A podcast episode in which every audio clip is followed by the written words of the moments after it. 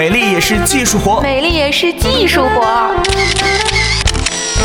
陪你有理论有实践的变美。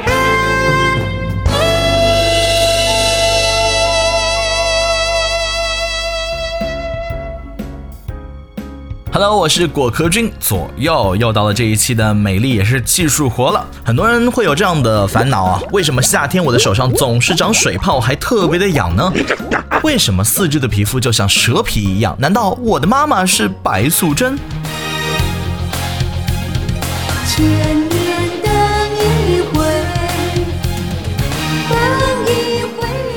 为了报答各位荔枝听众对果壳的爱护啊，这一次也是特别来了一个大酬宾，把这些常见的而且相对科普较少的两种皮肤病呢，花两期的节目来跟大家来说一说。今天首先要说到的是汗疱疹，一到夏天肯定会有很多的人手上会出现一些来历不明的小水泡，星罗棋布，有的时候还是会发痒而且发疼。这种情况多半都是汗疱疹。汗疱疹呢是继承了大部分皮肤病的绿茶婊的传统啊。我们不会要你的命，但是我们只是要你活得不好。一般来说呢，每到春末夏初，汗疱疹就开始蠢蠢欲动了，真是落花人独立，微雨泡双飞呀、等到盛夏呢，这些小水泡就会更加的肆无忌惮，遍地开花。典型的汗疱疹的水泡就长得很像绿茶，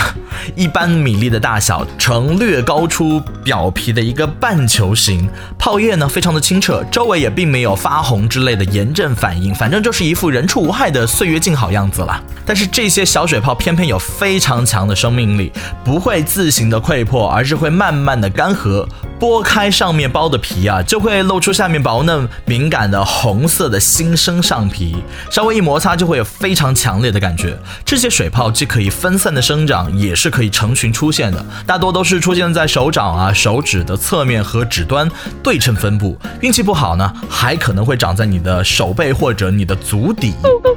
汗疱疹虽然不会造成什么严重的后果，但是这些水泡如果每一年的夏天都来的时候，还是会非常烦人的。而且最烦人的基本上都是会引起不同程度的一种瘙痒和烧灼感，而且脱皮之后呢，因为太过娇嫩了，你的皮肤经常会摩擦的十分的疼痛，严重的时候因为水泡太多啊，甚至会影响患者双手完成握持这样的等等的正常的动作。据说有一些很喜欢约的朋友啊，还会怀疑是不是自己某一次冲动没有做好护理，而染上了一些不可描述的疾病。